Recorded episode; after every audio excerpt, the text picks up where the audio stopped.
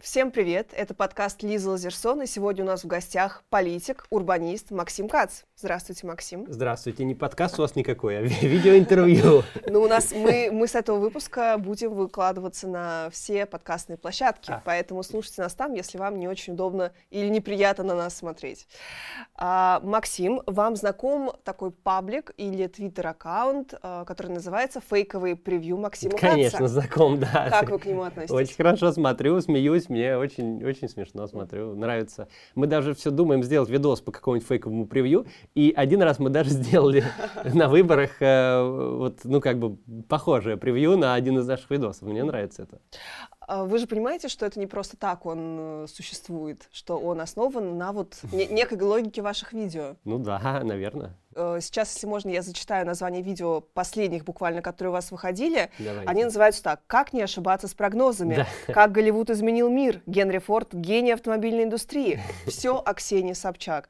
А, то есть, а, очевидно, имеется в виду, что вот Максим Кац – это блогер, которому, в принципе, все равно про что говорить, и есть такой вот популярный формат «Максим Кац читает Википедию». А зачем вам это? Я, когда планировал канал, э, мне, у меня было такое размышление, что ну, я, в России политик сейчас он не может получить трибуну, потому что ты не можешь пойти на выборы, ты не можешь никуда избраться, ты не можешь... Э, э, ну, обычно политик становится депутатом, и у него трибуна, он может выступить и что-то сказать про что-то. И я хотел сделать себе трибуну сам. Вот чтобы у меня, как у политика, была трибуна и возможность сказать то, что мне кажется важным, то, что мне кажется интересным, об этом рассказать аудитории, самому при этом развиваться, узнавать что-то новое. Вот сейчас я большую серию делаю, много чего нового для себя узнаю, потом могу сказать. А, и в этом была задумка. То есть э, у меня каждое видео — это по факту как будто бы речь, ну, либо с трибуны, либо, ну, если это какой-то образовательный контент, то там, ну, просто как, типа, как общение с, с моими сторонниками. То есть я беру темы, которые мне интересны, которые мне хочется раскрыть, э, беру э, Обычно это коллектив экспертов, э, которые делают фактуру, я даю, задание на это дело, часто пишу там иногда вступление и конец прям сам, иногда мы это все как-то смотрим вместе, там есть э, редакторы, есть два спичрайтера, которые прямо непосредственно пишут речь. А, и все это работает как у обычного ну, политика в, в стране, где есть публичная политика. Только у меня вместо трибуны вот YouTube. Я, я так вот специально это все устроил. Угу. Ну просто политики не говорят на столь разные темы. Почему говорят? Как раз политик э, именно и должен иметь э, навык поверхностно и качественно, но качественно разбираться в большом количестве тем и уметь собрать команду, которая глубоко разбирается в каждой из них. Мне, как мне кажется, удается сохранить этот вот вектор, что мы э, говорим верные вещи, о которых есть какой-то научный консенсус, экспертный консенсус, разбираем их детально, делаем их интересными, и я по их поводу выступаю. Угу. Вот Но вы же читаете там с э, телесуфлера, насколько я понимаю. Ну, да, ну любой политик э, читает свою речь с телесуфлера. Угу. То есть, если вы посмотрите э, выступления американских там президентов, даже сенаторов, э, часто конгрессменов, или выступление Навального многие, э, стоит даже на, на митинге, то есть стоит два телесуфлера, и смотришь в одну сторону, в другую, и читаешь телесуфлер. Хорошая речь редко говорится из головы. Это, это, это может произойти. Но в основном все хорошие речи написаны, над ними работали большие коллективы, они заранее подготовлены, естественно, с, с участием того, кто ее говорит. И я не работаю диктором. Но по факту я работаю главным редактором немаленького такого медиа. В нем работает около 30 человек, э, постоянные еще приглашенные авторы, эксперты. И, э, и да, мы, конечно, готовим материал очень подробно перед тем, как я его сделаю. И сама запись — это уже как бы финал этой работы. Помимо вот такого развлекательного контента, у вас, конечно, очень много ну, драматических, серьезных выпусков. А, например, э, про... Сейчас проти... надо добавить, пока это значит, на сторонники Навального обидятся, да, что он, он иногда говори, говорил речи суфлеров, но иногда он, конечно, и сам может выступать, но и я сам могу выступать. Просто если ты хочешь сказать хорошую речь, вот при выдвижении в президент он говорил суфлеров. То есть ты готовишь ну, речь. Э, про, просто мне кажется, что самые хорошие речи, они, конечно, полностью выучиваются, включая паузы в нужных местах, как какие ты должен сделать. Ну, это любой, наверное, специалист э, по риторике может рассказать. Вряд ли ты читаешь. Когда ты читаешь, читаешь. все равно у тебя... Всегда читаешь. Э, не то же самое получается. Ну, посмотрите, любое вот выступление американских политиков всегда стоит два суфлера, и один справа, один слева. Такие на палке, такие как будто экранчики стеклянные. Это телесуфлеры. Uh, и они читают с них речи. Да, ты должен готовиться. Ты, э, очень редко ты можешь прочитать прям сходу. И... Нет, конечно, ее надо заранее прочитать, посмотреть, где какие паузы ставить.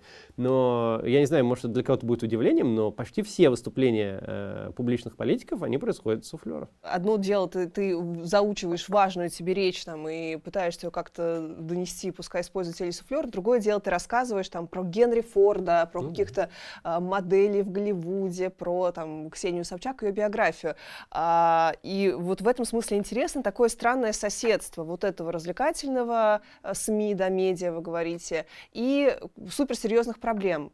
А, вы были, наверное, одним из вот лидеров, если не лидером протестов в Беларуси, онлайн-лидером, так скажем. А, вы выпустили большое количество видео об этом вас даже про вас даже песню сложили. Помните песню «Ящик э, говорит мне не сдаваться, а я не сдаюсь, я слушаю Каца». А, почему вообще вот вас заинтересовала Беларусь? Или э, это тоже было в ряду вот этих вот интересных видео просто? Не, ну, мне, естественно, как э, там, политику интересно смотреть, как все развивается в э, похожих на наш э, системах, на нашу. Э, и мы сделали пару роликов еще до выборов президента Беларуси о том, что там происходит. И мы сделали, когда там посадили всех кандидатов, мы решили, я собрал редакцию как раз и сказал, что там нету ни дебатов, ничего, потому что всех посадили. Давайте мы с вами, мы, там русскоязычная аудитория, давайте выполним роль оппозиционного кандидата. Сделаем ролик, почему Александр Лукашенко плохой президент. Вот прямо как будто бы мы участвуем в выборах, просто возьмем и эм, 9 причин, почему Лукашенко плохой президент. Мы сложили такой ролик, э, и он набрал миллион просмотров, что для нас много очень. У нас миллион редко бывает. А, и из, из этого миллиона, типа, 600 тысяч было из Беларуси, что вообще тоже очень много, там, типа, 7% населения примерно. То есть прям очень много. Да, да. Mm-hmm. И я понял, что есть спрос на, наш, на нашу аналитику, на наш контент, и мы стали делать. Но я никогда не был лидером протестов. Я ничего не предлагал, я ничего им не говорил делать, я не, у меня не было э, связи никакой с ними. Вот когда выходили вот эти все разоблачения, что были какие-то чаты, еще что-то, я ни в одном из этих чатов не, не находился. Э, то есть я ни с кем не координировался. Мы просто делали э, аналитику внешнюю, э, исключительно силами нашей редакции, ни с кем ничего не, не обсуждали, ничего. А что там происходит, объясняли.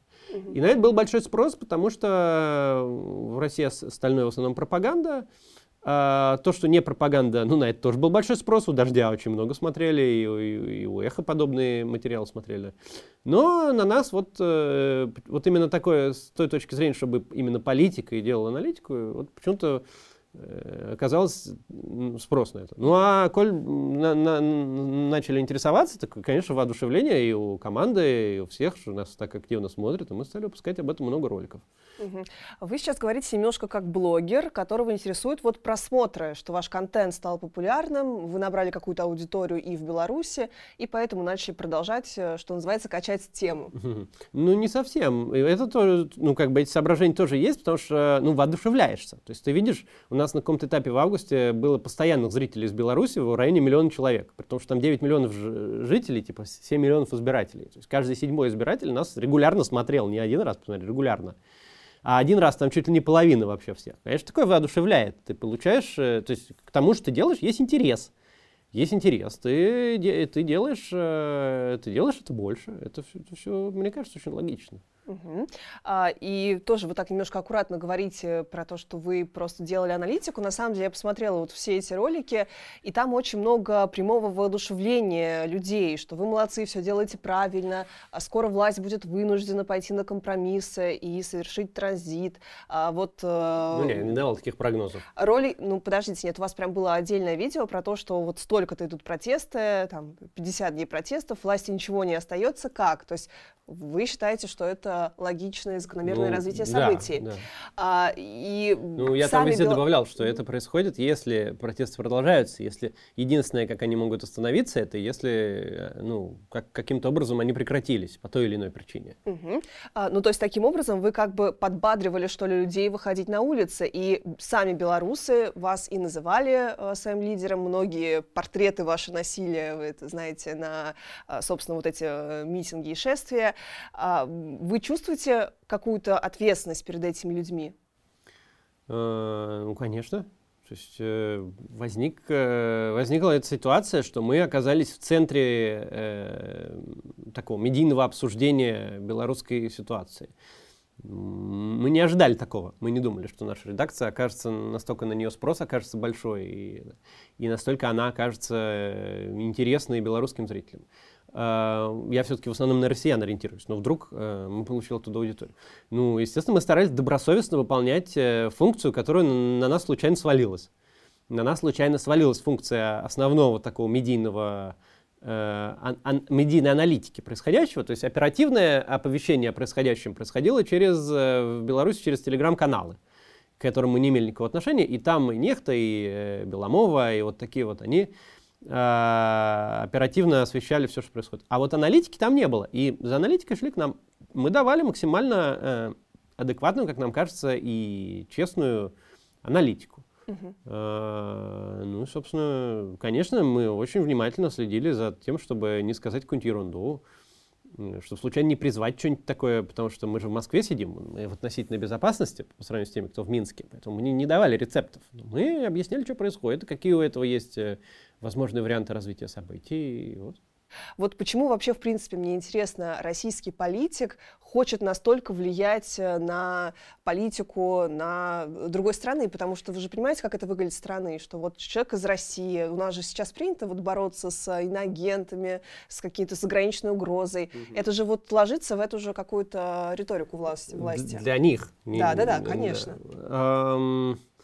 Это не, не, так скажем, не входило в наши планы. То есть мы не собирались ничего подобного делать. Но потом ситуация сложилась так, что мы оказались в этой ситуации. Ну вот у меня подход такой все время. То есть э, я, если оказываюсь на какой-то позиции, э, даже неожиданно для себя, то я стараюсь добросовестно выполнять те функции, которые на меня случайно возложились. Например, я в российской оппозиции в 2013 году оказался самым э, Э, таким, ну, не знаю, умеющим что-то организовывать человеком, организатором, из предпринимателей пришел.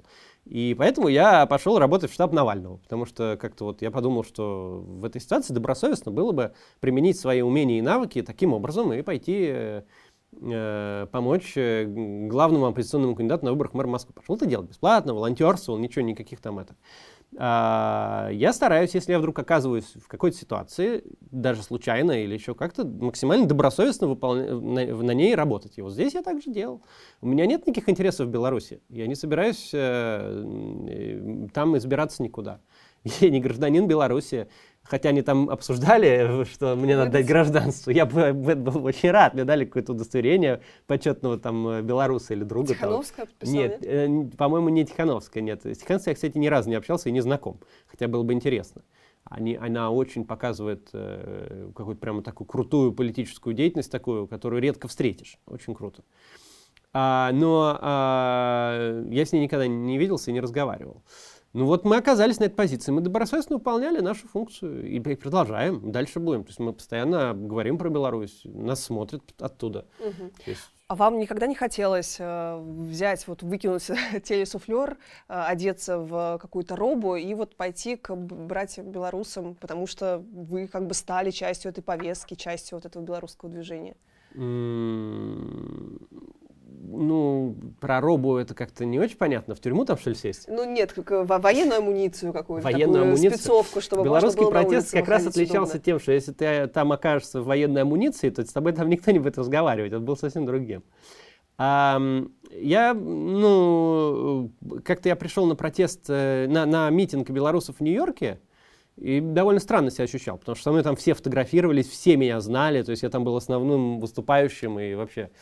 Э, ну и когда меня где-то узнают за границей, в основном это, ну, чаще это белорусы. Ну, россияне тоже, но чаще это белорусы. Довольно необычная для меня э, ситуация. Конечно, я бы хотел помочь. То есть если бы я мог чем-то помочь, я бы это сделал. То есть, если бы у меня было, было понимание, что я вот могу куда-то поехать и что-то сделать, чтобы им помочь, я бы, я бы это сделал. Но у меня всю дорогу объективно было понимание, что я максимально могу им помочь, если я буду объективно освещать, что у них происходит у себя на канале.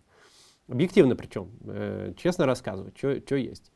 И я честно рассказывал. Я говорил, что мирные протесты э, не проигрывают, кроме того случая, если власти удалось их подавить и сделать так, что они остановились сами. Что мирный протест не задавишь танками, не расстреляешь, э, как в Казахстане сделали военными, и этого не происходило в Беларуси. А, ну, там были случаи, там убито несколько человек, но там не было ничего подобного, как в Казахстане, что приехала военная техника и просто всех подряд стреляла, потому что объявила их террористами. Но там зато забирали их. Uh, ну да, заби- понятно, что забирали, арестовывали, пытались подавить всякими путями и совершенно немирными и неадекватными, но тем не менее... Uh, а вот этот вот э, Лукашенко, который ездил, летал, вернее, да, на вертолете да, со своим сыном и везде, да, везде позировал да. с автоматом. Это разве не настолько же неадекватно? Не, это абсолютно неадекватно, реакция? это абсолютно неадекватно, и, и понятно, что поехал кукуха, но uh, он из него не стрелял. Почему он из него не стрелял? И не только он, он-то, может, и стрелять не умеет. Но его люди, которые умеют стрелять, не стреляли там. Кроме вот в начале и светошумовые гранаты, понятно. Но боевым оружием там, там не было такого, как в Казахстане, что просто берут всех и стреляют из боевого оружия всех, кто находится где-то в радиусе вокруг. Почему? Потому что протест был мирный. И, э, и поэтому с ним действуют иначе. И все это мы объясняли, что такие массовые мирные протесты, в которых участвует такая большая доля общества, не проигрывают, кроме как в случае, если удалось добиться того, чтобы он остановился. Mm-hmm. Ну, к сожалению, не быстро, но удалось Лукашенко добиться того, чтобы он остановился. Правда, все равно случились очень глобальные перемены в состоянии белорусской власти. И он из легитимного, всеми принимаемого президента, который устраивал мирные переговоры, куда приезжала Меркель, Макрон и Путин, прям был центром миротворческим э, региона.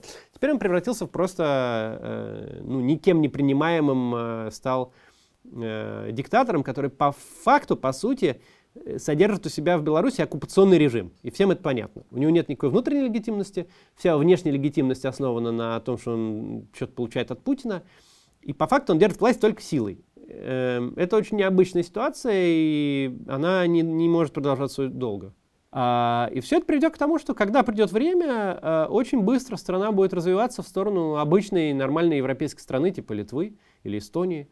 И быстро у них пройдет демократизация, и быстро пройдут перемены. И сейчас это удерживается только исключительно силой насилия. Вы всегда э, выступали за то, чтобы люди участвовали в политике, чтобы выходили да. на согласованные митинги, и говорите там, что саботировать выборы ни в коем случае нельзя. В 2020 году, когда было голосование за Конституцию, а, вы говорили, что важно, чтобы люди пришли, увидели, что их конкретно голос Всегда, украли, да, и потом вышли на улицы. Нет, вот... я про потом вышли на улицы не говорил. Говорили? Я, я говорил, что это возможное развитие, если действительно все украдут, и если будет победа, варианта нет. Вот, конечно. А победы-то не было варианта, нет, потому что не пришли. Да, ну да, я имею в виду механизм такой, что каждый человек должен убедиться, что лично его голос украли. Да, что, как в одиннадцатом было. Да, что его там «да» превратилось в «нет», и что весь участок э, там «нет» превратился в «да». да. А, и, в общем-то, 2021 год, думское голосование, э, умное голосование побеждает на многих участках Москвы, что мы видим. Электронное голосование просто ворует голоса, и никто не выходит. Ну, Вы же говорили об этом, что должны выйти, видя, что их голос украден. Я Почему не говорил, так? что должны выйти. Я говорил, что э, естественный, выйдут. естественный ход политического процесса такой, что если люди участвуют, то и у них что-то украли, то они э, более вероятно как-то этому возмутятся, чем если они не участвовали и украли не у них. Uh, действительно, ну, ну, это раз на раз не приходится. Вот иногда так, иногда так. Я не знаю, это, это не имеет объяснения. То есть Э, процессы вот этих вот э, какой, какой-то реакции общества на что-то, они не... Э, да, то есть э, вот в 11 никто не ожидал. Крали выборы до 11 года каждый, все время, все выборы крали.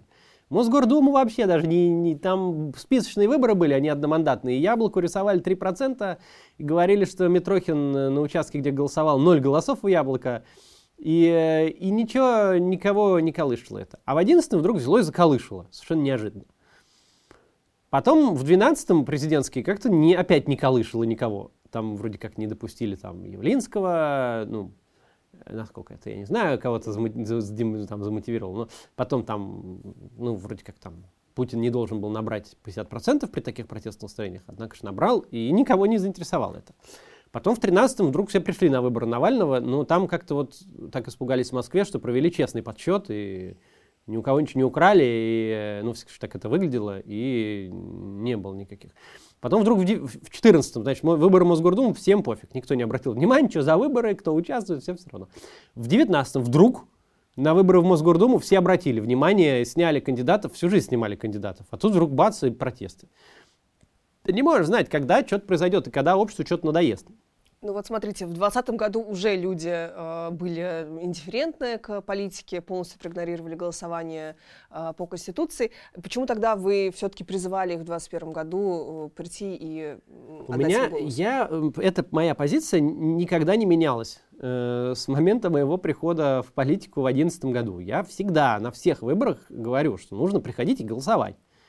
Чего-нибудь там потом получится, не получится, неважно. Это затраты 15 минут времени, дойти до школы, кинуть бюллетень. Ничего не рассыпитесь. Можно сходить, проголосовать, а потом посмотреть. Не надо размышлять, а будет ли смысл, а не разочаруюсь ли я. И я это говорю всегда. Каждый выбор, каждый год.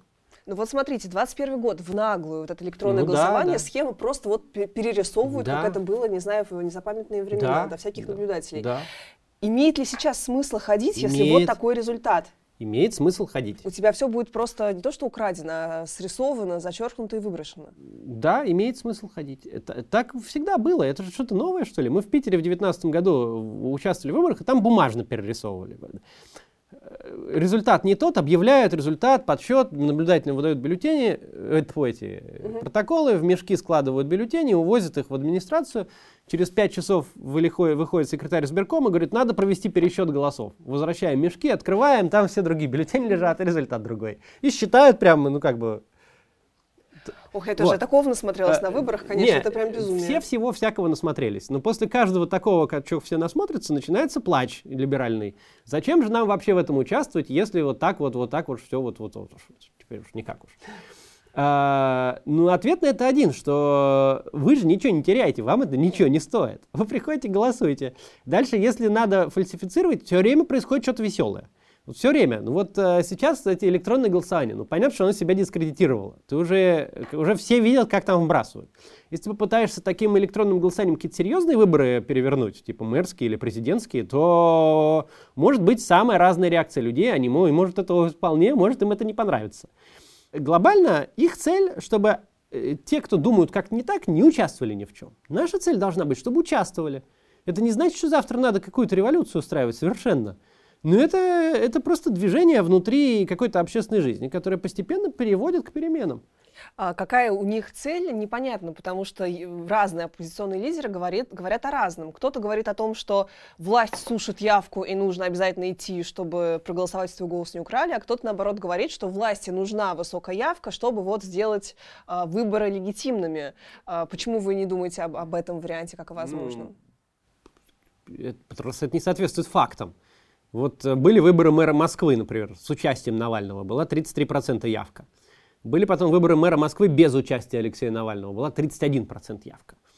И что, какие-то из них не, были нелегитимными, что ли? В Мосгордуму выборы 20% явка была в 2014 году. Так разницы не было с участием не или было, без особо не было, не было. А о чем это, кстати, может говорить? Mm. Ну, то есть вот вы, вы говорите о том, что нужно привлечь как раз а, Может говорить о том, что... электорат, вот привлекли, что это 2%? Не привлекли, в том-то и дело, что люди не верят. Они, очень многие после навальновских выборов говорили, блин, вот там, там э, по-моему... Даже в Навального не верили, как не, в реального кандидата? Не-не-не, угу. все в 2013 году все то же самое было. Абсолютно, Подождите. я те же самые разговоры вел, не надо ходить. А, то есть Все равно были... ничего не изменится. То есть а, вот 13 год выборы, просто напомню тем, кто не знает, в которых Максим Кац участвовал заместителем как начальника штаба. Да, заместитель да. Э, Волкова. Люди уже тогда подозревали Навального в каком-то спойлерстве, нет, в сговоре или да что? нет, никто не подозревал ага. Навального в спойлерстве. Так. Просто так как много лет э, власти работают над тем, чтобы граждане не участвовали в политической жизни, граждане как бы в это дело очень хорошо поверили. Они боятся разочарований, они у, как-то долго годы себя убеждали в том, что ничего нельзя изменить. И даже когда Навальный был в бюллетене, они все равно остались с этой позиции и все равно не пошли. Ну почему? Вот как, из этих вот 67%, которые не пошли, за Навального там чуть ли не, не, не две трети. Если бы они все пришли, он чуть ли не в первом туре бы выиграл и был бы мэром. Это довольно частая ситуация, что в таких э, системах, это и в Турции так, и даже, даже было так в Венесуэле, Э, и много где это так бывает, что лидер оппозиции становится э, главой э, столичного региона. Столичный регион. Часто бывает. Ну или крупного, там в Стамбуле, в Турции был. Вот. И могло быть и у нас. Но, но настолько этот вот гражданский абсентив, короче, неучастие в выборах так это запропагандировалось, что люди все равно не верили. Это главное, что мы, на что мы обращали внимание в агитации, в интервью. То есть главный вопрос был даже не в том, надо ли голосовать за Навального. Не было вопросов таких ни у кого из тех, кто что-то спрашивал. Главный вопрос был, зачем нам идти? Зачем? Все равно же украдут. Вы же сами говорите про нечестные выборы. Вы же нам только что говорили, что выборы нечестные там, да, и, и что все украли в 11 Так зачем же нам сейчас ходить, когда все равно украдут? Мы боимся разочарования, мы, мы боимся почувствовать себя дураками, мы боимся, что нас обманут, мы не хотим чувствовать себя обманутыми, мы лучше вообще не будем в этом участвовать. И не поучаствовали. Тоже можно понять людей. А, можно понять, но стратегия не работающая. А, тринадцатый год, компания Навального, вот а, люди такие инертные, не очень в это все равно верят. Как вы оценивали тогда шансы, на чем вы планировали тогда простроить его компанию? Я вот как пришел в штаб, сразу говорил, мы должны сделать второй тур. Все смеялись, говорили, не может быть такого. Э, на первых собраниях штаба ставили цель двузначный процент, уже успех, а если обойдем КПРФ, вообще круто. Я ходил, говорил, у нас тут все заряжено, то есть люди, люди хотят участвовать. Мы, мы только поставим эти точки наши, и они придут агитировать. И нам надо добросовестно провести кампанию для того, чтобы дать людям поучаствовать в политике и дать им возможность проголосовать. И, и я отстаивал позицию, что нам надо делать вот не инстаграмную кампанию, как это иногда бывает, да, когда ты только в, в соцсетях ведешь, а именно полевую большую кампанию, что нам надо 200 этих точек агитационных ставить, что нам надо провести эти 80 встреч, э, и массовую, настоящую массовую кампанию. И меня тогда послушали. Я говорил с Навальным об этом и с э, Волковым, и они меня тогда послушали. У них э, изначально не было плана на кампанию, и они видели это немножко по-другому. Но послушали, и мы сделали кампанию. Э, кстати, мы там в главу угла ставили безопасность, мы согласовывали все эти пикеты с префектурами, у нас не было ни одного случая э, конфликтов с полицией. Ну, были единичные, но отпускали всех сразу. То есть мы провели эту кампанию безопасно для всех, и очень шумно, и, на мой взгляд, успешно. Но, к сожалению, вот мы не смогли преодолеть вот эту вот тему, что люди не верят. Угу. То есть в 2013 году еще было возможно реальному оппозиционному кандидату выдвинуться и даже что-то там, на что-то там рассчитывать? Да, это потому что наша автократия тогда была намного сильнее. А она чувствовала себя очень уверенно, и совсем не харизматичный их э, кандидат в мэра Москвы, совсем не, не, не трибун, ничего. А, не самый плохой мэр, не Лужков и все такое, но зато не умеющий э, вообще совершенно в публичные выступления, пошел против лидера оппозиции, харизматичного, умеющего выступать, имеющего большое количество сторонников. И э, это были выборы нечестный, конечно, потому что он сидел в телевизоре все время, он, э, там административный ресурс за него работал, но подсчет был честный, и они, они были, ну, по сравнению с текущими выборами, они были, ну, ну так, процентов на 70 от, от нормального. То есть, угу. как бы, если 100 это прям вообще, то это были на 70. Угу. То есть они поджуливали там, а у него осудили посередине, но правда отпустили, там была очень странная история. А, не вывезли на тот момент да, еще эту стратегию. Да. И, эм, и вот, э, а сейчас они слабые, они не могут, не могут э, Навального не то что в бюллетене выдержать. В бюллетене он выиграет любые выборы сейчас. Хоть президентские, хоть мэрские, какие угодно выборы он выиграет с запасом, и ты не сможешь ничего нарисовать, потому что люди будут приходить, бюллетень фотографировать, у тебя будет фотографии бюллетеней больше, чем тебе нужно голосов для победы. Он выиграет любые выборы. Поэтому э, сейчас они не могут его терпеть уже, они, они ослабли, и они не могут его терпеть даже на свободе, не то что в бюллетене. Это, это показывает э, уровень поддержки, на самом деле, как, как власть себя ощущает. Вот она ощущает себя сейчас намного слабее, чем в 2013 году. Вы видите президента в Алексее Навальном будущего? Эм, ну, не знаю. Э, вот раньше я бы сказал, что нет. Но сейчас из э, тюрьмы он дает такие интервью, по которым кажется, что, может быть, он усиливается как личность, и, может быть, он сможет претендовать на позицию. То есть, объективно, вот э, те годы, когда он вел активную политическую деятельность, вот с 13 по там, 19, да, по 20 даже, когда он ездил со штабами по стране, и когда, ну, в общем-то, ему мешали, конечно, но он, он был доступен его контент, и он был действующим российским политиком, пусть и с кучей ограничений, э, он и команда не смогли добиться роста его рейтинга, даже по э, объективным замерам. То есть Леваду возьмем, да, или их собственным замерам. Он не рос. А, понятно, что а, его там демонизировали, правда, по телевизору про него не говорили, но, но тем не менее, если мы возьмем какие-нибудь конец 80-х, то какие-нибудь речи Сахарова слушала вся страна. Вот просто все знали про Сахарова и поддерживали, и все такое. Навальный не смог э, тогда, вот за, за это время, то есть антикоррупционной деятельностью он добился очень большой узнаваемости, его очень многие знали, но поддержки не добился. А, объективно. Мне бы хотелось, чтобы добился. Мне бы хотелось, я не, не, может, не стал бы за него сам голосовать тогда, там, в 18-м, но мне бы хотелось, чтобы был оппозиционный политик сильный в России. Это было, было бы полезно. Э, но, ну вот, мне кажется, это связано с, немножко с тем, как они вели политическую деятельность. Но мне кажется, что сейчас э, это может измениться. После того, как он выйдет из тюрьмы, э, может сильно измениться его подход к политике, и тогда он может стать э, вновь кандидатом, который может стать президентом? Ну, не знаю. Вы сказали, что вы перестали в 2013 же году общаться с Алексеем Навальным. Э, все, кому интересно... Или он со мной, или я. Или, или он, он с вами.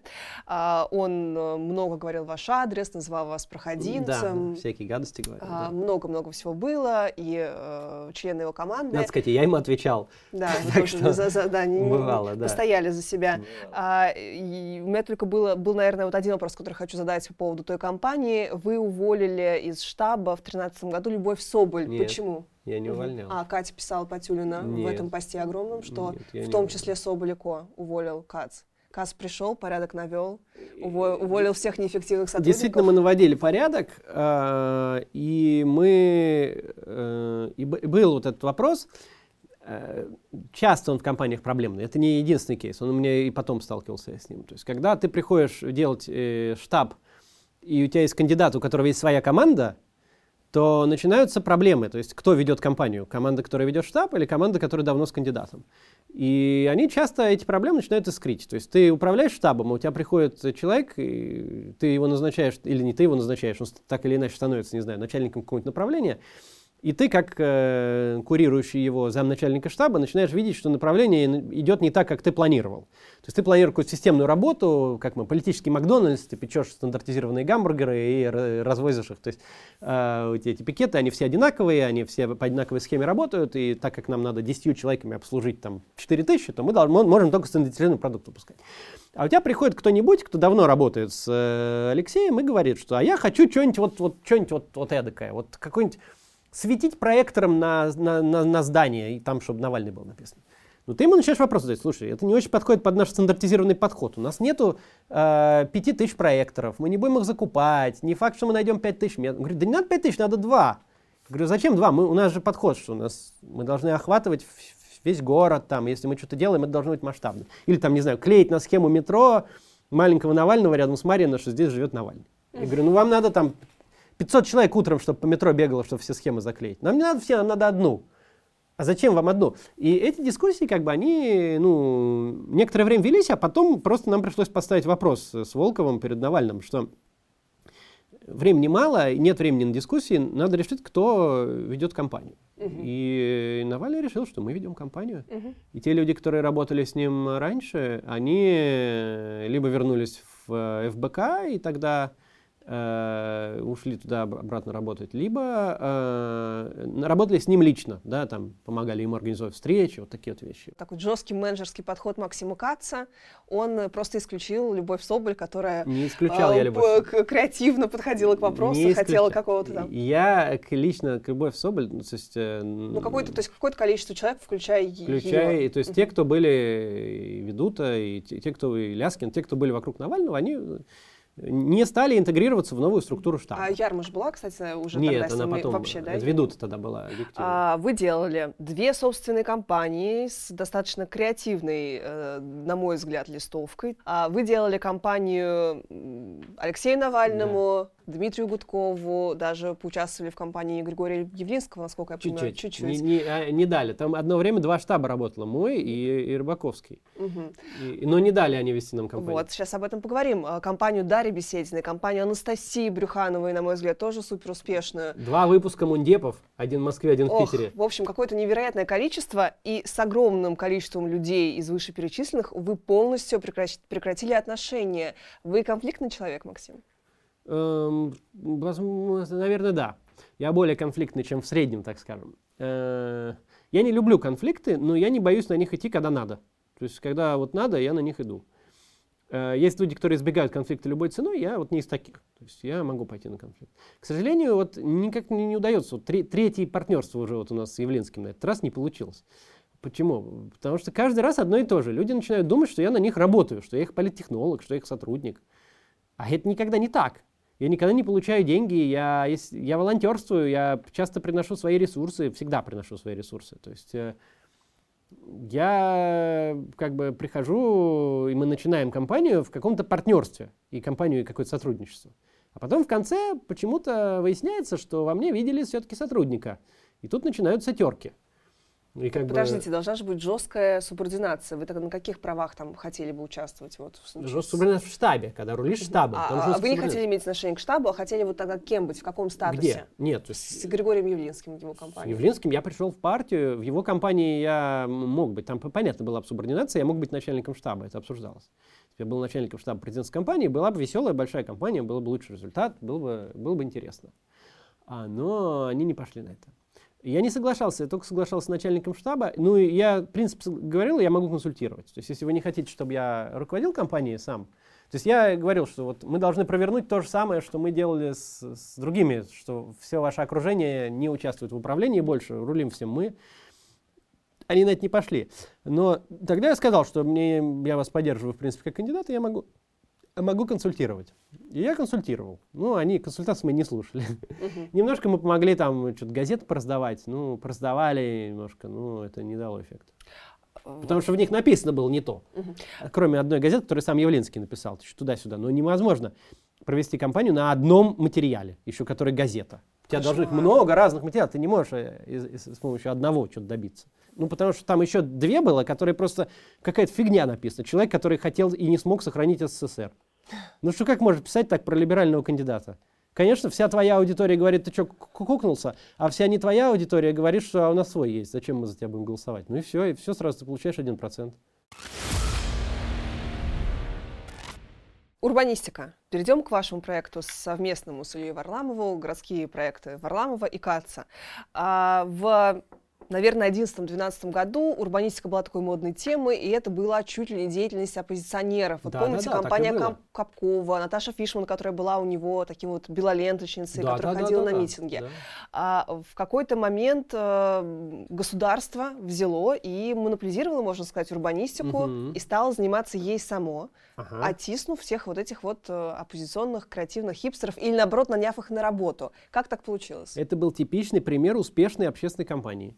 То есть до того, как мы начали, э, не политической, правда, ну, общественной, до того, как мы начали, Варламов начал писать, и я начал писать про то, что надо бы в городе пешеходам место какое-то уделять и общественный транспорт развивать, вообще в Москве этим никто не занимался. Машины стояли на тротуарах, припаркованные прямо на Тверской, всем было пофиг, никого это не интересовало мы начали это толкать и начали делать проекты классные, много вкладывались в это, и фандрайзингом собирали деньги, раздавали листовки прямо у мэрии с планом реконструкции Тверской, так, чтобы в мэрию их занесли. И сотрудники заносили, и они обсуждали, и все это работало. И власть решила, что это хорошая повестка, чтобы ей самой на ней поехать. Они решили, что э, менять город к лучшему э, по западным принципам урбанистики это э, хорошая практика. И позвали всех тех экспертов, которых мы рекомендовали, Яна Гейла, Вукана Вучика, всех тех, послушали их внимательно, и по их плану стали реконструировать город. Это типичный пример успешной общественной кампании. Вы упомянули одно из первых нововведений Сергея Собянина, достаточно дико, которое выглядит. Это разлиновка тротуаров, внимание, и парковка на этих разлинованных тротуарах. Вот такой дикий урбанистический стиль Сергея Семеновича Собянина как мог прийти к тому, что он все-таки понял, что урбанистика это круто, и, в общем, как его облагородили и кто? Ну вот э, я это помню, прям как это происходило. То есть они устроили Мосурбан форум. То есть они посмотрели, что сначала все решения были категорически неверные. Они э, действительно увеличивали больше парковок, делали, думали, что они так решат проблему пробок. Он действительно, у него есть интервью у Познера. Я где рассмотрел, он говорит, Познер говорит, ну как улучшилась ситуация? Он говорит, ну мы нарисовали парковок много, вы что не видите? Вот парковки, вот в, в дворах, вот, вот на Тверской, везде парковки теперь. Прямо он гордится этим, за первый год он это сделал. И это было, конечно, наоборот от того, что надо делать. Но потом, э, да, приехал, значит, устроили Мосурбанфорум. Там было главное выступление, и позвали профессора Яна Гейла. А я тогда за полгода до этого форума учился у него в Копенгагене, в его бюро. Поехал за свой счет, и у него там сколько-то дней, там три недели, по-моему, или две, провел в Копенгагене и ходил там каждый день к ним, как на работу, а, читал их материалы, и они мне там учили, и все такое. С этим Гейлом тоже. И вот к ним пришел факс, типа, приглашаем вас, факс пришел, что приглашаем вас на Урбан Форум. И они меня позвали, говорят, что это такое, стоит ли там Россия какая-то непонятная. Я говорю, обязательно езжайте, на это может быть большой спрос, э, вам это будет полезно с коммерческой точки зрения, обязательно езжайте. И он поехал, он так не, не. Приехал, стал там главным спикером, Собянин сидит в первом ряду, слушает Гейла. А, и Гейл этот рассказывает, как надо делать, пешеходизировать город, почему, набережные и все такое. И Собянин просто проникся, посчитал, что это правильно, и решил так делать, и все. К сожалению, а... это не совсем сработало. Троллейбусы не удалось убедить, хотя ездил Вучик, объяснял, э, Вукан Вучик, другой крупный такой профессор, объяснял, что нельзя убирать троллейбус, все равно убрали троллейбус. Угу. Объяснял, что нельзя строить огромные широченные дороги, ведущие в центр, и потом удивляться, сколько у тебя пробки. Все равно строят. Вот это моя хорда народного ополчения. Хорда ужасная которой... абсолютно. Мы против нее боролись, да, да, ничего да, не вышло. Да. В чем разница между тем, что, например, были бы какие-то креативные бюро, которые сами бы разрабатывали э, проекты для Москвы, и тем, что вот есть город, есть такая вот мэрия, которая все решает? Это все равно хорошо или нет? Ну, по идее, мэрия должна выступать заказчиком у таких э, историй. Должен проходить открытый конкурс, вот как мы на Триумфалке добились. Когда они хотели сделать там каким-то своим этим, мы провели митинг и добились открытого конкурса. Было там 200 с лишним заявок, и выбрали одно из крутейших российских бюро, и они сделали план это с и все такое. Так должно быть. Мэрия проводит открытый конкурс, креативные бюро соревнуются, разные выигрывают, делают классные общественные пространства. Только так работает, так должно быть. По э, меткому замечанию, я сейчас просто пытаюсь вспомнить кого-то из моих фейсбучных подруг, а мне кажется, это была Марина Литвинович, которая назвала собянинский стиль э, урбанистики э, тоталитарным улучшайзингом. А, то есть так, так нет, вы не согласны с этой формулировкой? Нет. Есть вообще сейчас какое-то вот такое движение, что любые государственные меры это тоталитарные, там, э, если государство что-то решило, то типа это неправильно. Понятно, что э, мэрия ничего не согласовывает с жителями, давно пофиг, ни с муниципалитетами, ни с жителями, ни с кем. Но глобально я не могу с такой, прямо с таким определением согласиться. Они долгое время делали довольно неплохо. В центре, какие-то парки. Конечно, все равно. То есть, если там, оценивать Собянина по десятибальной шкале, то будет 6. То есть не будет... Не Вы будет говорили там... три недавно в каком-то интервью. Вы говорили может, три. пятибальный говорил. Вы говорили Лужков один, а, а Собянин три. Ну окей, шесть. можно и так сказать. Ну, шесть. Не будет много. То есть uh если мы говорим про Анны Дальго... Да, шесть это там... много.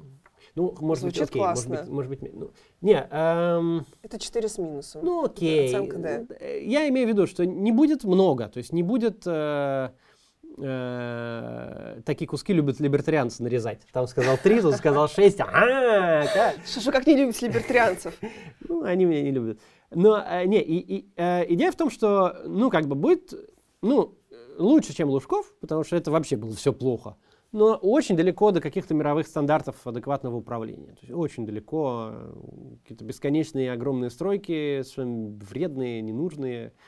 Э, нету адекватной работы с рельсовым транспортом, если говорить про транспорт, нету внятного общения с жителями, какой-то обратной связи. Это все очень плохо.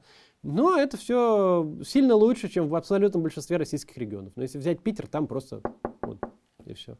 А вот это мы вырежем, потому что нас обвинят. В чем? В том, Почему? что Пригожин нам да ладно отстегнул. вам, слушайте, если бояться, что обвиняют в том, что кто-то отстегнул, то вообще ничего нормального не скажешь. Да, это правда. Я такое про, про Питер говорю уже очень давно. У меня там свекровь живет, вот это просто... Я только что был там, вот э, поскользнулся два раза, один раз прямо так с полетом.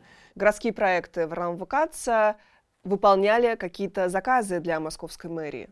Нет. Нет? Мы, а, значит, у нас было в планах в 2012 году попробовать э, выигрывать честно тендеры московской мэрии по тем компетенциям, которые у нас были, для того, чтобы выполнять какие-то работы. Но нас из всех тендеров выкинули. Мы выиграли один только на социологический опрос жителей Зеленограда. Это вообще случайно получилось. После моих выборов остался отдел э, социологии, э, и почти сразу мы смотрим конкурс висит в Зеленограде. Там надо было что-то опросить, как они к кому относятся. Я публиковал результаты даже в ЖЖ у себя, они были не против. И вот единственный конкурс, там типа я не помню, 200 или 300 тысяч рублей, или ну что-то такое. Вот э, случайно не обратили внимания кто и выиграли честно. Все конкурсы какие-то там на консультации по парковочным пространствам, по транспортным схемам, по всему прочему, нам сразу сказали, или вы договариваетесь, что вы не критикуете мэрию, что вы там вы ведете себя хорошо, и тогда мы можем вам что-то дать. При этом вы не будете, конкурсы у нас, говорят, формальные. Мы, вы сначала выполните работу, а потом мы вам формально отстегнем по конкурсу. Угу. Мы говорим, нам так не годится, мы честно хотим, как в законе написано. Говорит, это вы не сможете, вы все проиграете. Угу. И действительно, нас где по формальным основаниям, как по подписям снимали, где по... Э, просто вот решали, что другая организация выигрывает, несмотря на то, что по, по критериям должны были выиграть мы. А мы даже суд один выиграли, но суд сказал, что вы, конечно, правы, но восстановить уже ваши права нельзя, потому что работы проведены. Угу. А, а... То есть это был такой заход попытаться а, что-то делать в рамках тогда еще той системы, которая была, еще 12-13 год, не было прям зашкварно. А, но а, из этого ничего не вышло, вот так скажем. А, Потому что для есть... нас было неприемлемо как договариваться, мы хотели по закону, а по закону в Москве не делают. А вы можете примерно показалось. сказать, вот э, сколько денег за все время вот этих вот не очень больших, как мы понимаем, контрактов горпроекты заработали? Э, прибыли там не было. Вот на госконтракты все деньги уходили на подготовку заявок, угу. которые выкидывались. И итоговое, по-моему, зак- закрыли тогда, я помню, отчет слушал директора, по-моему, минус 3 миллиона, что ли, было по попытке участвовать в государственных конкурсах. То есть, э, ага, ну просто вот с- сами тендеры, которые вы разыгрывались и в которых вы в некоторых, как вы говорите, все-таки Я не помню, я акционер там, я смотрел прибыль, не прибыль. Значит, mm-hmm. Прибыль в тех годах, э, если и была, то маленькая, может, 1500 рублей в год. Вы сказали, что 12-13 год э, еще не зашкварно получать эти деньги за эти тендеры, вроде как власть не так жестит и вообще вкладывается в урбанистику. А, и вот есть такая большая разница между вами. Есть Илья Варламов, который говорит, я ни в коем случае не оппозиция, а, я сотрудничаю с кем хочу и общаюсь с кем хочу, это вообще меня, пожалуйста, не вписывайте в этот ваш кружок. Есть Максим Кац, который везде говорит, что я оппозиционер, мы оппозиционеры, говорит вот от имени какой-то а, своей аудитории либеральной, оппозиционно настроенной. Вот вы считаете, уже зная, что вы политик такой, насколько это вообще уместно э, иметь в нашей стране, иметь какие-то не контрактные считаю, отношения? Не считаю, что это уместно, сам никогда их не имел. Э, то, что был акционером в организации, которая пыталась это делать, в те годы нам казалось это правильным, попытаться честно участвовать в государственных тендерах. Ну и мы, собственно, так и думали, что мы выясним, что честно в них участвовать нельзя. Вот и выяснили. Заплатили за это деньги из, из своего кармана. А, ну, я считаю, что это не, не надо делать. Я не против, если кто-то так делает. Я не считаю, что это прям зашквар, что человек считается сразу врагом, его надо там заканцелить. Я так не считаю. Но сам я так не делаю. У меня нет государственных денег и не было. Угу мало кто помнит, но вы реально еще до Ютуба, до политики, вы были достаточно популярным юзером ЖЖ. Насколько я помню, Артемий Лебедев был да. первым, кто вас упомянул. Да, но это уже во время политики было. Это уже был а, при да? выборах. А мне казалось, что он вот, вот парень пишет про урбанистику, да, я да, это запомнил. это, это было, еще... начало 12-го, как угу. раз выборы шли, был январь, по-моему, 12 -го года. Угу. Вот. Нет, ну да еще до этого я был довольно популярным э, российским покеристом. У меня был ну, большой мой... блог про покер. Я, я, я думала даже, думаю, так, ну касс покер, класс, надо сыграть на камеру. Потом блин, я лоханусь, как, я не знаю, не играла лет 10. Я тоже ну. не играл лет 10, так что, может, и получилось бы нормально. А, уже тогда, в ЖЖ, 8-9 год, э, вы говорите о себе как о небедном человеке. А, и вот первая ваша листовка, о которой я уже говорила, 12 год, вы тоже пишете, что у меня а, есть свой бизнес. На чем строились ваши доходы тогда? У меня была самая крупная в мире компания на тот момент, которая финансировала покеристов. Э, в 2006, по-моему, году мы ее сделали, и вот к моменту там 2011 она была на тот момент самой крупной в мире, которая э, находила активных, хороших молодых игроков в покер и финансировала их участие в живых турнирах, ну, типа там 10 тысяч долларов вход.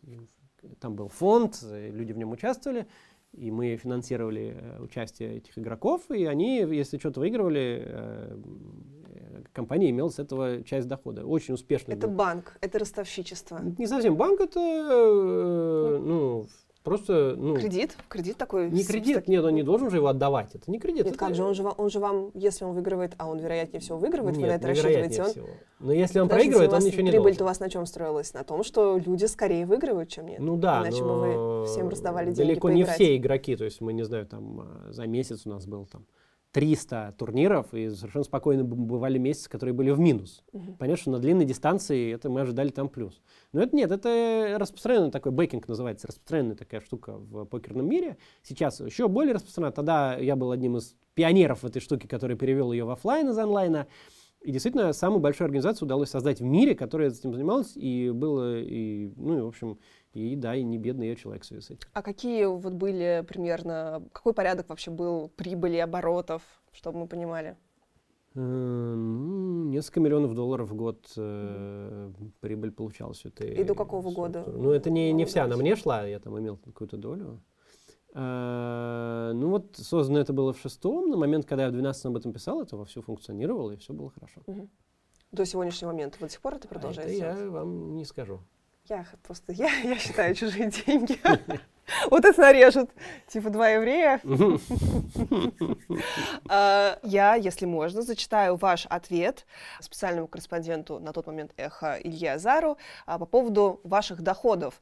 А, опять же, когда вы... 12 год, а, когда, вы, когда вы баллотировались э, в Мундепы, э, у вас было задекларировано 650 тысяч рублей. Это да. такая небольшая сумма на фоне тех сумм, о которых вы говорите. Э, и, собственно, вы ему рассказали, что вы утаили большую часть доходов, переписав их на каких-то родственников. Э, год был неудачный, плюс у меня за границей лежали накопления, но так как это запрещено избирательным законодательством, перед выборами пришлось в срочном порядке закрывать счета и перекладывать да. на родственников. У меня больше сбережений, чем в декларации, но они на счетах семьи. Так и есть. Ага, и вас именно за это в том числе критиковал потом Навальный. Насколько вы считаете уместным э, политику таким образом прятать деньги, не говоря уже о том, чтобы публично в этом признаваться? Во-первых, мне кажется, что в России оппозиционному политику очень уместно прятать деньги. А речь же не идет о каких-то государственных деньгах, которые я получил и увез в офшор. Это мои доходы с бизнеса моего, которые я хранил на своем личном счету за границей. Перед выборами пришлось счет закрыть, потому что просто нелегально иметь счет за границей. Я, может, задекларировал бы то, что там лежит. Но мне пришлось его закрыть и просто переложить на счет э, родителей, которые тоже был счет в этом банке. Это было просто просто. А почему вы не могли? Вы же вы шли с повесткой, что вы, в принципе, обеспеченный человек, мне от вас ничего не надо, я вот хочу поучиться делать хорошую какую-то городскую среду. Угу. Почему вы не могли просто перевести это в российский банк и открыто показать свой счет? Это же просто я не деньги счет. в России. Потому что ну, их, на них могут легко охотиться, их могут заморозить, их могут... Э, я храню свои деньги не в России. На период кампании можно Всегда. было бы это сделать как, как, как, как честному политику? Я не, не вижу в этом надобности. Я же вон открыто говорю, что у меня есть деньги, их много. Ну, как много, их немного, там, несколько сот тысяч долларов у меня там это было. То есть это не то, что у меня какие-то миллионы. Но их хватает, чтобы мне хорошо жить. Я и хорошо живу. А, Значит, если бы мы жили в каком-то правовом государстве, где ты можешь в безопасности ощущать себя, показывая деньги, источники доходов, то я, наверное, это бы сделал. Но я помню тогда, примерно в те времена, была журналистка одна, тоже «Эхо Москвы», которая решила, вот э, там был координационный совет оппозиции, она решила всех опросить, какие у них источники доходов. И подробно сделать материал, у кого какие источники доходов. И, эм, и я ей сказал, что я не скажу. Вот, ну, я, то есть, сказал, в целом объяснил, какой бизнес, но, но я сказал, что я не буду говорить детали, как он юридически оформлен, и где эти деньги лежат, и все такое. И все. А Навальный э, рассказал ей детали, кто ему платит, как, и все. Она опубликовала. Через неделю к ним пришли, то есть к этим вот людям, которые ему платят. И через неделю начались проверки у этих организаций и все такое. Поэтому э, я, мне кажется, что хранить свои деньги в России э, оппозиционному политику не стоит. Я это не делаю. А, другое дело, что надо быть прозрачным с точки зрения своих э, доходов. Вот откуда они. Я их объясняю, что они из бизнеса. У меня нету... Сейчас они вообще из Ютуба. Сейчас у меня Ютуб приносит достаточно запасом денег на жизнь, и все хорошо с этим. А тогда они были из бизнеса. Э, я не получал никогда ни иностранных грантов, ни, кроме, э, как я учился в Великобритании только вот. Так ни, никто не содержал ни иностранных грантов, ни меценатов никаких. Никто мне на жизнь ничего не давал. И э, никаких со мной каких-то мутных контрактов, чтобы я якобы там делал какие-то услуги, не заключал. Эм, бизнесы мои все тогда были из моего прошлого покерного, которые все очень подробно описаны, детально и в паблике. И, на мой взгляд, я достаточно прозрачен для э, избирателя, Возможно, я не очень прозрачен для российской системы, но мне кажется, в этом обвинять меня... Или даже не то, что не, не очень прозрачен. Все счета задекларированы, которые у меня есть. Они, государство них знает, но просто оно не может на них ничего заморозить. У вас на Ютубе стоит премодерация на слово «еврей». Почему? Правда. Потому что все комментарии со словом «еврей» какие-то нехорошие. Я не помню, чтобы... А, вот я тогда иногда поглядываю в эти комментарии, которые висят на премодерации, и там, ну, всегда комментарии типа «этот еврей нам там, там и то, и все, и то не указывает». И они очень удачно все... То есть у меня на Ютубе практически нет токсичных комментов, потому что там по нескольким ключевым словам такого рода они все сразу улетают. То есть вы просто удаляете их, а я думаю, почему такие хорошие комментарии на, на самом деле мало удаляется. А я иногда смотрю, то есть на эту премодерацию попадает, ну, там, полпроцента всех комментов. То есть, ну, может, может, один процент, и то вряд ли. То есть, ну, из каждого ролика, там, где 2000 комментов, ну, может быть, там, ну, 20, там, типа, вот, бывает, премодерируются. И в основном это даже самим Ютубом там мат какой-нибудь или оскорбление. Но нас, по слову еврея, очень хорошо, вот особенно первое время очень хорошо ловилось. То есть вы не за абсолютную свободу слова, вы за вот такую цензуру, если можно ее включить Свобод, у себя на, кал- свобода слова не заключается в том, что на моем канале кто угодно может меня оскорблять или высказываться антисемитски. Свобода слова заключается в том, что государство не мешает тебе высказывать то, что ты хочешь. Угу. Так иди, сделай свой YouTube-канал, Facebook, и там высказывай, что хочешь. У меня комментарии, это не государственная цензура. Я просто не даю оскорблять. Угу. Кроме... Ну, вот... я, еврей не оскорбление. Просто через это слово да. а, очень хорошо ловится. То есть редко кто хочет написать что-то нормальное. Какой красивый еврей. Да, да. Прекрасный сефард. Вот, вот. А, кроме вот этих вот каких-то бытовых э, комментариев со словом еврей, сталкивались ли вы в России с другими проявлениями антисемитизма? Практически нет. Э, мне, э, вот я когда на выборы ходил в 2014 году, там КАЦ везде было написано нас, да, и иногда шуточки отпускались, но в основном какими-то совсем пьяными, маргинальными какими-то личностями, совсем не, не присутствующие в Москве, во всяком случае, истории. Я с этим мало сталкиваюсь. Недавно, правда, э, какие-то либертарианцы на меня опять вот такие совсем правые что-то стали в Телеграм писать, вот про скобочки, вот эти вот три скобочки, что они там, это вот это. Ну, тоже какая-то маргинальная история совсем. Мне кажется, что нету этого. Я не знаю историю со скобочками, это мем какой-то? Типа готовый? три скобочки вокруг имени, если ставится, это означает, что человек еврей. Я тоже недавно узнал. Вот. А вот так вот, знаете, кто делает? Это вот uh, white supremacists, это вот Господи, я думал, это просто окей. Якобы, это есть такая теория заговора, по которой вот они смотрят, что Трамп сделал вот так, значит, он альтрайт, и Какая хрень. Да, ультраправый В Израиле вовсю использовали этот знак. Э, без... А там сколько антисемитов-то нам, нам не знать. В Израиле он вовсю использовался как э, просто окей. А, будем знать про три скобочки. Ребята, я тогда поставлю премодерацию на три скобочки. Да, это мало совсем, реально мало. То есть э, нет повестки. А, с 7 лет до 17 вы жили в Израиле. Да. Как вы вспоминаете свое детство израильское? Очень хорошо. Знаете, у меня изменился подход к этому. Я вот когда уехал, я думал, блин, как хорошо, что я вернулся. Мне там, ну, мне было довольно тяжело там жить, и чувствовал себя не в своей тарелке, не дома и все такое. Но вот последнее время я стал понимать, насколько мне повезло, что я именно в израильскую школу ходил.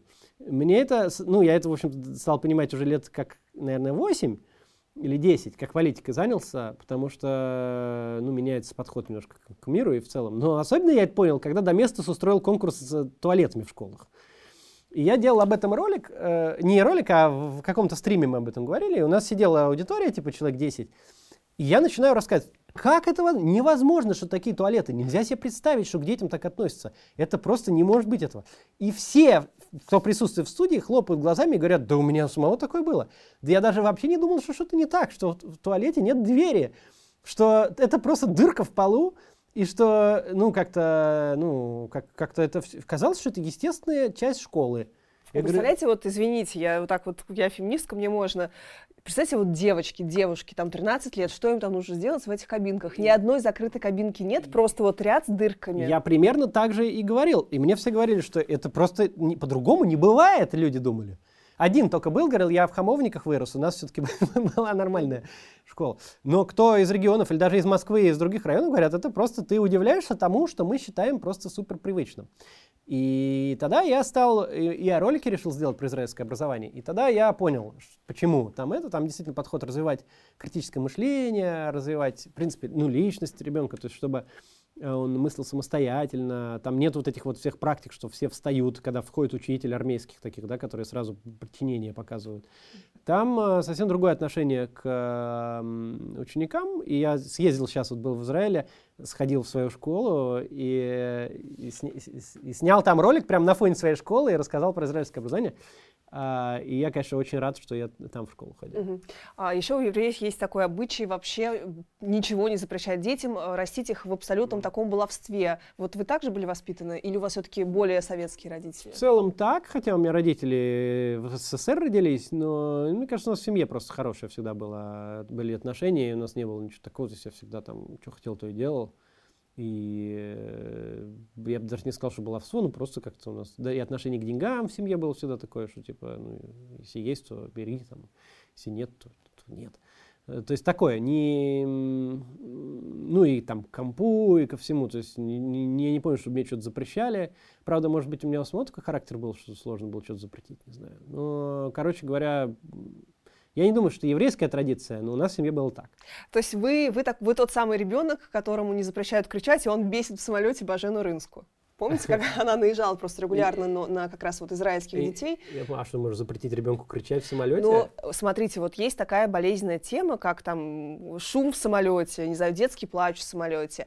И особенно ярко якобы российские дети так себя ведут, и израильские, что они прям хулиганят их, да, никто ну... им не делает замечания, и Бажен Рынска не понимает, почему, почему это. Ну, почему это же физиологические дети до какого-то возраста, до 4 что ли, до 5 лет не могут контролировать свои эмоции. Они, ты не можешь им сказать прекрати. Они, это так не работает. Вы просто не были в советском детском саду.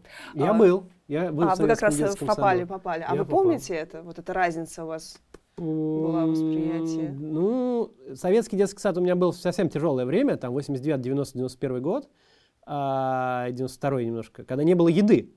И в детском саду э, была очень плохая еда. То есть там какая-то каша с комками мерзкая, какие-то ну, полутухлые картофельные. Все это было очень... У меня с тех пор, э, ну, у меня не то, что пищевые расстройства, но я к еде с тех пор так отношусь. То есть я стараюсь лишь много чего не пробовал даже. То есть много продуктов я не пробовал. А чего не пробовали? Ну, вот э, как после детского сада травмы у меня. Не, а что, например? Вы не пробовали? Например, грибы. Я не пробовал грибы а никогда. А, они вас бесят, что они полуживые, ну, полуживотные, я не полурастения? Знаю, мне, мне так не, не нравится, что я их никогда не пробовал.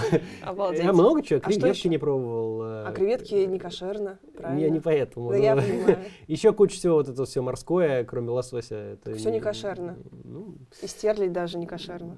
Сом. Не, я, не, знаю. А, у вас родители светские или религиозные? Светские не, не религиозный вообще. Причем у меня мама русская, из русской там, семьи, а отец ну, еврей, из еврейской семьи. Поэтому в Израиле в документах, когда у меня тогда писали национальность в документах, и у меня было написано русский в израильских документах. Максим Кац русский был написан. Вот, а у вас израильский по, паспорт? Там по маме. А, ну, тогда у меня были израильские документы, с которыми я жил. Ага. А вот. это что это было? Свидетельство о рождении, паспорт? Вам же 17 лет был, когда ну, вы ехали. Были у меня документы, которые были. Я юридически Максим, ну что же? Я не а комментирую свой юридический статус. В общем, без паспорта вы не могли жить, существовать Был у меня внутренний документ, э, который туда Дзиут называется, и в нем написано было э, русский. русский. Угу. И это было... Ну, э, э, я вообще тогда ощущал себя там не в своей тарелке. И это было одно из э, тем, которые меня удивлял. Почему меня здесь пишут, что я русский, когда я израильтянин, как бы, в общем-то, я вырос там. Я говорю на иврите, как на русском, то есть у меня свободный э, иврит. Но э, всегда как-то я ощущал себя там. Хотя, конечно, я сейчас, наверное, думаю, что я себя накрутил, но тогда я так себя ощущал. Кстати, эту графу из израильских документов убрали, больше не пишут. В каком году примерно? Где-то в 2005, по-моему. Ух, то есть вот совсем недавно. Ну, ну, то есть уже так, такая, уже почти новый этичный мир, mm что нельзя так, такое писать. А в 17 лет вы вернулись, э, потому что вам не нравилось в Израиле и, или почему? Там сочетание факторов. Мне хотелось жить в России. Э, я ездил каждый год к дедушке с бабушкой, мне там э, нравилось. Ну и у родителей отец потерял работу там, и э, с одной стороны не было работы, с другой стороны там выплатили компенсацию, можно было использовать эти деньги, чтобы переехать, и так и решили. Ну, я хотел всегда. И... То есть вы с родителями переехали, с семьей? Я уехал первым, но это скорее ну, такое совпадение. Я всегда хотел уехать, но семья тоже приехала. То есть не то, что я жил один долго в Москве. Угу. А вы говорите, что у вас сейчас э, один паспорт российский, а что с теми документами? Разве это можно как-то аннулировать? Я или не это комментирую свой юридический статус. Ну, не, не, а это вы так вы никогда не комментируете? Никогда не комментирую. Ладно, но потом скажете мне после эфира? Я не, не говорю, не, мне, э, мы живем в ситуации, когда могут наехать по очень многим разным поводам, поэтому я э, никакие свои юридические статусы, ни бизнесы как зарегистрированы, ни сам я где, что, как, я не комментирую. Угу. Поняли. Товарищ майор, товарищ майор пусть сам разбирается, без Хорошо. моей помощи. Хорошо. Ну, просто что в этом такого? Половина людей, вот у Шендеровича израильский Абсолютно паспорт. ничего это... там такого, ничего плохого Мне, не наоборот, вижу. родители говорят, делай срочно, почему нет у тебя, то есть как бы как, как, что, почему. А... Президента нельзя потом. Ну, мне и так нельзя. У меня э, учился в Англии, не связано mm. даже А с... разве, разве нельзя с иностранным образованием? Как же Алексей Навальный? Он же в а Еле. Он, ну, он в Еле меньше года. И если, если вид на жительство был, вид на жительство это год и больше. Вид на жительство, потом нельзя быть президентом. Mm. А у вас что, был в Великобритании вид, вид на жительство? жительство был, да. А зачем его оформили? Я, это год там э, жил. Вы, вы, же, вы же уже были таким политиком начинающим. Это же понятно, Тогда не было может... этого. Это а, вот нет, то, что вид на жительство, это потом. А, это же, наверное, да. вот со всеми этими счетами, когда. Потом. Вот ну, у меня еще в Израиле, конечно, жил. Э, ну, в детстве у меня был статус там, который не. Это тоже вид на жительство. Или, ну, все, это вас. Не позволяет быть президентом. Не... Кэнсли для... Ну, это изменится. Не думаю, что это долго сохранится. В общем, Навальный придет и поменяет, а потом Касс следующий выборы будет баллотироваться. Да, да, да. А, есть такая версия, что вы уехали из Израиля в 17 лет, чтобы не служить там в армии. Да, я видел, об этом пишут. Э, я не горел желанием служить в израильской армии, но это и не было у меня э, каким-то страшным для меня делом. Я, в принципе, был готов, я ездил на сборы от школы, и это мне не казалось каким-то супер плохим чем-то. То есть это не казалось мне типа российской армией. Ну, просто я не собирался связывать как-то свою жизнь, я не собирался там жить вот после армии. Э, когда мы уехали, я не думал об армии. У меня не было там э, тогда никаких еще призывных этих документов. Я знал, что мне надо туда, по идее, там идти, но э, уезжал я не из-за армии. Угу. Уезжал я потому, что мне хотелось жить в России. И, и все. Вот. Но в России я в армии тоже не служил, так что... Как а как, как вам удалось избежать службы? Как-то, как-то вот удалось. Эм, Причем... Решали? Ну, ну, как, у меня по здоровью тогда там э, не подходил. А, а еще они, они как-то про меня забыли почему-то. Я не знаю почему. Угу. Интересно, Мне не кстати. пришло ни одной повестки за все время. Ну, то есть я там Э, э, проходил какое-то медицинские типа обследование, где мне сказали, что я не подхожу, там что-то вес там, рост, что-то еще какие-то проблемы. Но когда я узнал, типа, на, где это надо оформить, они сказали, типа, придет повестка, тогда и приходи. Без повестки, типа, мы ничего не, не знаем. Ну, я ждал, ждал, так она и не пришла. А вы не закончили школу в Израиле и не закончили школу в России. Как так получилось? Э, ну, я уехал в 11 классе в Израиле, ну, в России я потом заканчивал. У меня среднее специальное было, где приняли израильский, ага. израильские 11 классов и досдал некоторые экзамены. И перед поступлением на бакалавриат я это, конечно, сделал. В 2014 году вы баллотировались, э, опять же, в муниципальные депутаты, и вы принесли аттестат, который да, потом да, попросили убрать как не соответствующий действительности, потому что он вызывал у вас, как написано в этой объяснительной, да. сомнения. То есть это был какой-то липовый аттестат э, для регистрации в избирательной комиссии? Это была история, когда я только приехал в 2003 году, я поступал в ВУЗ, и тоже нам сказали, что 11 классов израильской школы, это типа здесь мы не примем, тебе надо пересдать. Я пересдавал тесты, и они сказали, что все, ты сдал, и выдали эту штуку, и приняли меня тогда в универ. Универ я бросил. Так вы же писали про этот универ, что это какая-то шарага, куда там да, что-то да, вы занесли, да. там 2000 долларов. Э, Нет, это давно еще. Нет, так это, это та самая первая шарага? Да, да. В ЖЖ, мне, в ЖЖ да, мне это все не понравилось, я это бросил. И аттестат это стал валяться у меня и валялся 10 лет. И угу. потом... Э, когда э, я избирался, я его туда принес, но мне сказали, что потом, что может быть на этот счет атака какая-то, и что проверь, и я стал проверять. И действительно, там была какая-то довольно мутная история с этими аттестатами, с этим вузом, который их как-то там делал, я на всякий случай вынул. Угу. Но потом, когда я поступал в бакалавриат, я другое среднее специальное делал, там это отдельная история. Что значит делал? Ну, то есть как ну, ты договаривался, сдавал, чтобы... Сдавал эм, э, экзамены, и заочно заканчивал. То есть, да, жизнь моя складывалась нестандартно, Эм, и продолжает складываться нестандартно. То есть я продолжаю быть довольно необычной, как это карьера такая. То есть в какую-то государственную или большую корпорацию на работу меня, наверное, не возьмут, потому что совсем я не подхожу для этого. Но я и не ищу такого. Я всю жизнь занимался делами своими. То есть я сам, если какой-то что-нибудь создаю, то я там создатель и лидер. Uh-huh. А, и в какие-то структуры я не интегрировался. Так вот такая жизнь. Вы сами перечислили свои постаси. Игрок в покер, бизнесмен, ютубер, ЖЖ-блогер, урбанист. Политик, кандидат. Политик, депутат. кандидат, депутат, глава штабов, да. э, кто еще, сам депутат, э, действующий Мундеп, э, ютубер, человек, который снимает видео «Все о Ксении Собчак» или «Все об Алексее Навальном» и как Голливуд изменил этот мир, угу. активизирует э, Беларусь на массовые протесты и является, по сути, иконой этих протестов для некоторых э, протестующих. Все-таки вот как вы можете охарактеризовать личность Максима Каца или феномен Максима Каца? Все-таки кто такой Максим Кац? Не знаю. В современном... Кстати, журналисты еще не искали, потому что то, что мы делаем с Ютубом, недалеко, в общем-то, от нормальной журналистики. Не знаю. Слушайте, в современном мире сложно дать себе одно название какое-то. Кто, кто такой? Не знаю, кто такой Илья Варламов? Тоже миллионы постасей всяких там. А... Ну, у него последовательно урбанистика и блогинг вокруг этого. Он один раз сходил в политику, его ну, Кашин прозвал Мурзилкой, и с тех пор он сказал «до свидания». Ну, все-таки он журналист в значительной степени. Какое-то время его представили как фотографа. Да, а, да. Потом он освещал э, украинские протесты очень активно и был одним из главных медийных э, освещающих в России. Я не знаю, слушайте, как мир такой пошел, как-то вот если ты не работаешь на зарплате в организации, ты можешь назвать, в трудовой книжке написано «журналист», то сложно. Да, директор НКО еще не сказали. То есть, нет, ну просто у него хотя бы нет покера. Покер, одно, одно это уже это достаточно для, не знаю, биографии. А, а, да, э, и, кстати, там по нескольким эпизодам моей жизни в покере легко можно снять интересный фильм. Потом Прямо расскажете. интересный, хороший фильм можно снять.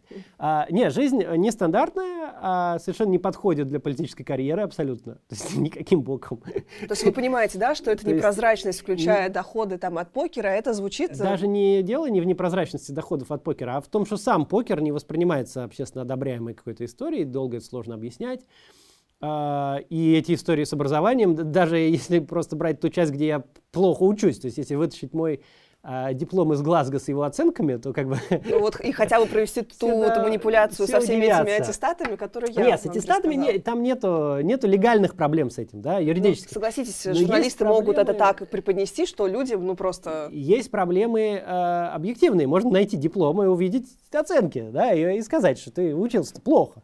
И это будет правдой. Я не отрицаю, я учился плохо. Я, не, я никогда не понимал этого, сидеть в аудитории и слушать. Ну, как бы, я любил находить профессора, ездить к нему. Там. Жизнь нестандартная, очень нестандартная, необычная получилась. может, поэтому все время спрашивают, почему тебя еще не, как-то здесь не, не прихлопнули так или иначе. Может, поэтому. Может, я выгляжу настолько э, бесперспективным для них, что не видят э, надобности. А, причем это вот когда мы выдвигали Беседину или Брюханову, то тоже значит, э, девочка какая-то там, ничего не, не получится. То есть как-то в нас во всех видят э, не очень потенциально опасных. Может, это и неплохо. Ну, есть то, что есть. Слушайте, я живу так, как живу. Есть то, что есть. И пока вроде идет все неплохо. А, и надеюсь, что будет неплохо продолжаться. Вы считаете, что у вас карикатурная еврейская внешность? Э, ну, сейчас уже поменьше. Но лет 10 назад, наверное, можно было так сказать, да. Ну, я не знаю, может, даже и сейчас тоже так можно сказать. Это просто к вопросу про э, антисемитизм. И я просто очень часто это вижу с разных сторон. Одни говорят, что Кашин когда-то, когда-то почему-то вы его воодушевили, он начал говорить, что Кац молодец, вот ему мешает его карикатурная Ой, он целую внешность. колонку написал, что это вот мы не любим там Каца, потому да, что да, антисемитизм да. в нас. Да, это, бы, ну, это, ну, это было интересно, это хотя бы было что-то положительное, было а с другой стороны Нижний YouTube очень часто говорят, Кац Мурзилка, посмотрите, как его удачно выбрали, классический оппозиционер, еврей, чтобы людей как раз отталкивать от Ну это, это теория заговора. Да-да-да, ну и то, и то теория ну, заговора. Надо сказать, что я вот как-то в лидеры оппозиции не рвусь. То есть э, я не то чтобы вот как-то себе на флаг ставлю, что я лидер оппозиции. То есть э, мне интересно было бы помочь создавать э, либеральную партию в России, чтобы была либеральная партия. Но я совершенно не вижу себя там главным кандидатом куда-нибудь там, идущим в президенты или что-то такое. Ну, у меня есть какие-то квалификации, чтобы мэром быть, ну и то довольно такие базовые. То есть совсем они, они далеки от того, чтобы быть достаточными, и они разве что годятся там, чтобы команде какого-нибудь мэра поработать. И, наверное, при изменении, э, изменениях в стране нечто подобное может и будет, потому что давно занимаюсь городскими проблемами, много об этом знаю. Но я не рвусь в лидера оппозиции-то. То есть как-то обычно вы не найдете какой-то видос, где я говорю, я вот лидер оппозиции, давайте... Ну, пока набираете, набираете себе аудиторию. Ну, я избирался да? в координационный совет. Я думал, скажешь, ну да. Ну, нет, я набираю, да, но это не то, что... Я, я даже сам пока не уверен. То есть, если вы спрашиваете меня, спросите про политические планы, планирую ли я там в российской политике, вижу ли себя как действующим лицом активно, я пока не уверен, я не знаю. Мне, в принципе, интересно создавать работающие системы, э, в которых участвуют люди. И мне кажется, что я понимаю, как сделать работающую, инклюзивную, большую либеральную партию, которая России нужна. Но сейчас для этого не время. Но попозже, когда придет время, я надеюсь, что я этим займусь. Но я не вижу себя в этой партии лидером. Я вижу себя лидером на время создания, я вижу себя... Вот мне интересно сделать, вот, вот создать структуру. Угу. А уже внутри этой структуры мне интересно, чтобы другие люди вырастали, вот как беседа с Брюхановой, да, чтобы другие люди становились э, как бы лидерами и спикерами, и чтобы вокруг них был фокус внимания. А я просто строил такую вот конструкцию, чтобы они шли вперед. Вот это мне интересно. А потом люди с хорошими оценками избирались. Да, а я да, да. шел к следующему да, увлечению. А я жил своей жизнью. Моя жизнь сейчас не похожа на жизнь политика, в общем-то. Я путешествую сколько хочу. Я живу не бедно. Эм, ну, я не выпячиваю как-то, да, но я имею возможность, там, не знаю, слетать бизнес-классом иногда куда-нибудь, да, то есть могу. То есть я, я редко делаю, летаю эконом, в основном все равно. То есть есть у меня какие-то возможности, и, uh, и свобода. То есть я могу путешествовать. Я сейчас снимаю, не знаю, серию роликов, решил про Вторую мировую войну снять. Я езжу по всем странам и снимаю там ролики. Обалдеть, то есть прям документальное кино будет? Не документальное, но будет большое кино с разбором вот всего, что происходило во время войны. Uh, и, и в войну, и, конечно, Великую Отечественную. Не будем срывать покровов, мы не будем тут э, все, но будет просто, ну, как учебник истории э, пересказанный, хоро- хороший учебник. Э, Кац пересказывает учебник истории. Да, вот, то есть я, я, мне нравится жить так, как я живу. И я не уверен, что я хочу менять свой статус на вот такого вот прям публичного политика, который должен вот, быть супер там, таким супер прозрачным, супер правильным, супер хорошим.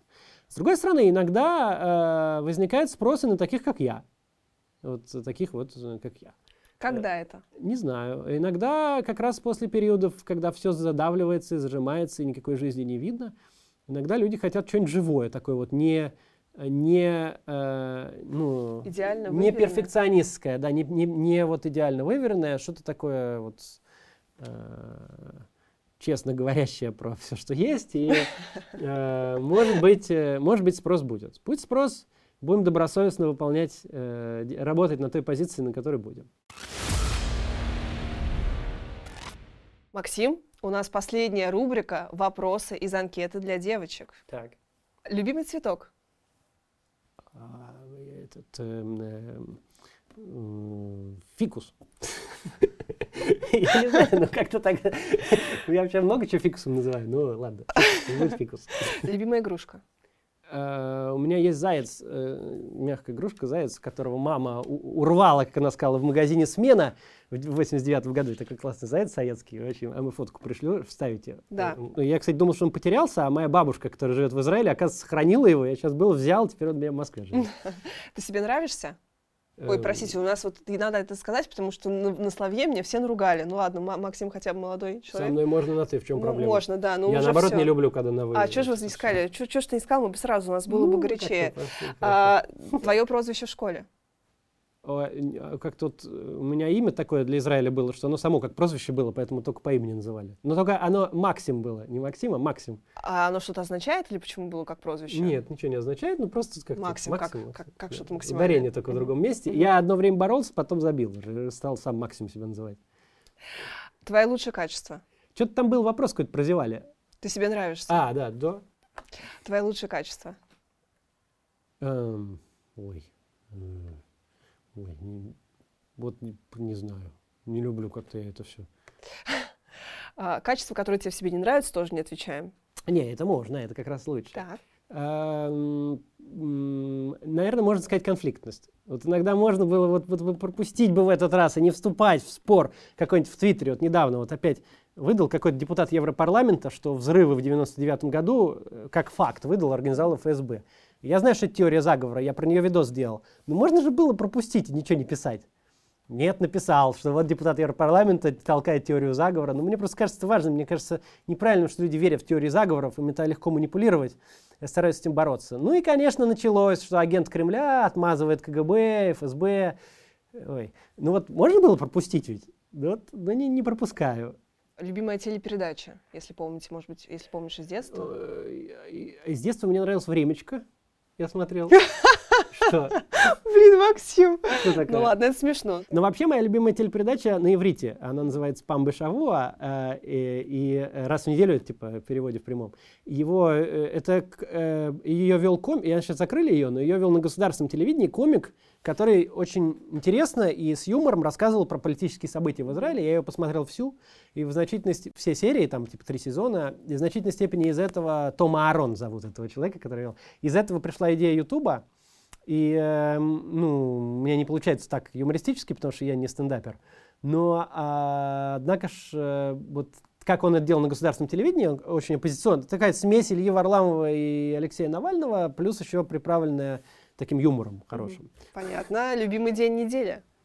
Нет, нет, нет. Не, я понедельник, наверное. Выходные скучно мне все время. Я люблю, когда делать есть чего. А А, выходные а- а выходные есть вообще? А у меня нет. Я как меня спрашивают, как, как вы отдыхаете? Я говорю, я не напрягаюсь. Есть Я все, время одинаковый образ жизни, у меня не меняется. Ну, только вопрос, э, что ты делаешь в свободное время? Свободного времени нет. Ну, не так. У меня все время свободное. Мгм. Я занимаюсь тем, что мне нравится. Стакан наполовину полон. Да, да. Слишком позитивен, Максим. А, самое знаменательное событие в твоей жизни? У меня в апреле дочь ожидается. Я думаю, И что уже вот это имя будет. выбрано, как мы Нет, поняли. нет. Какое, нет? Слушайте, ну я вас, во-первых, поздравляю. Это- Спасибо. Вообще классно. Ты влюблен? Да. Кем ты хочешь стать? Мэром Москвы отвечу стандартно здесь по своему. А, чего ты боишься? Эм, боюсь. Сложно сказать.